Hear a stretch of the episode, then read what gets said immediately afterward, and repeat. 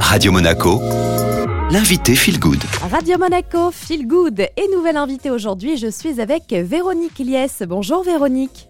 Bonjour alors vous consultez en tant que nutritionniste au terme marin ici en Principauté. Hein. vous êtes également auteur de livres et formatrice, hein, notamment pour les professionnels de santé, mais également dans les entreprises pour augmenter les performances au travail. Alors aujourd'hui, on va parler ensemble de la nutrition anti-âge.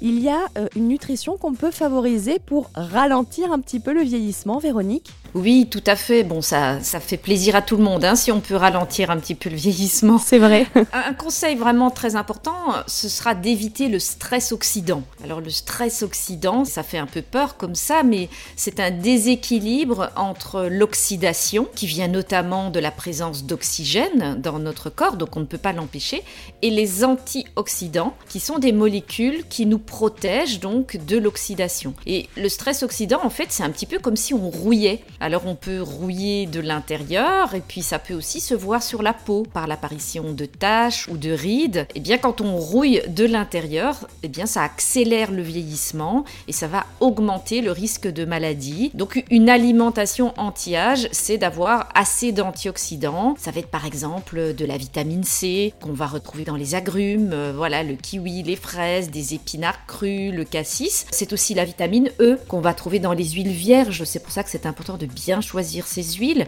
notamment l'huile de germe de blé, les noix, les graines. Et puis il y a une autre petite famille très importante, ce sont les caroténoïdes et les polyphénols qu'on va trouver dans les légumes colorés. Et comme euh, toutes ces couleurs ont un rôle différent, eh bien, il va être important de bien varier les couleurs. Donc, une pomme verte ou une pomme rouge, eh bien, c'est pas la même chose. On va penser à acheter des carottes oranges, certes, mais il y a aussi des mauves, il y a aussi des jaunes. Pareil pour les oignons, il y a des oignons rouges, des blancs.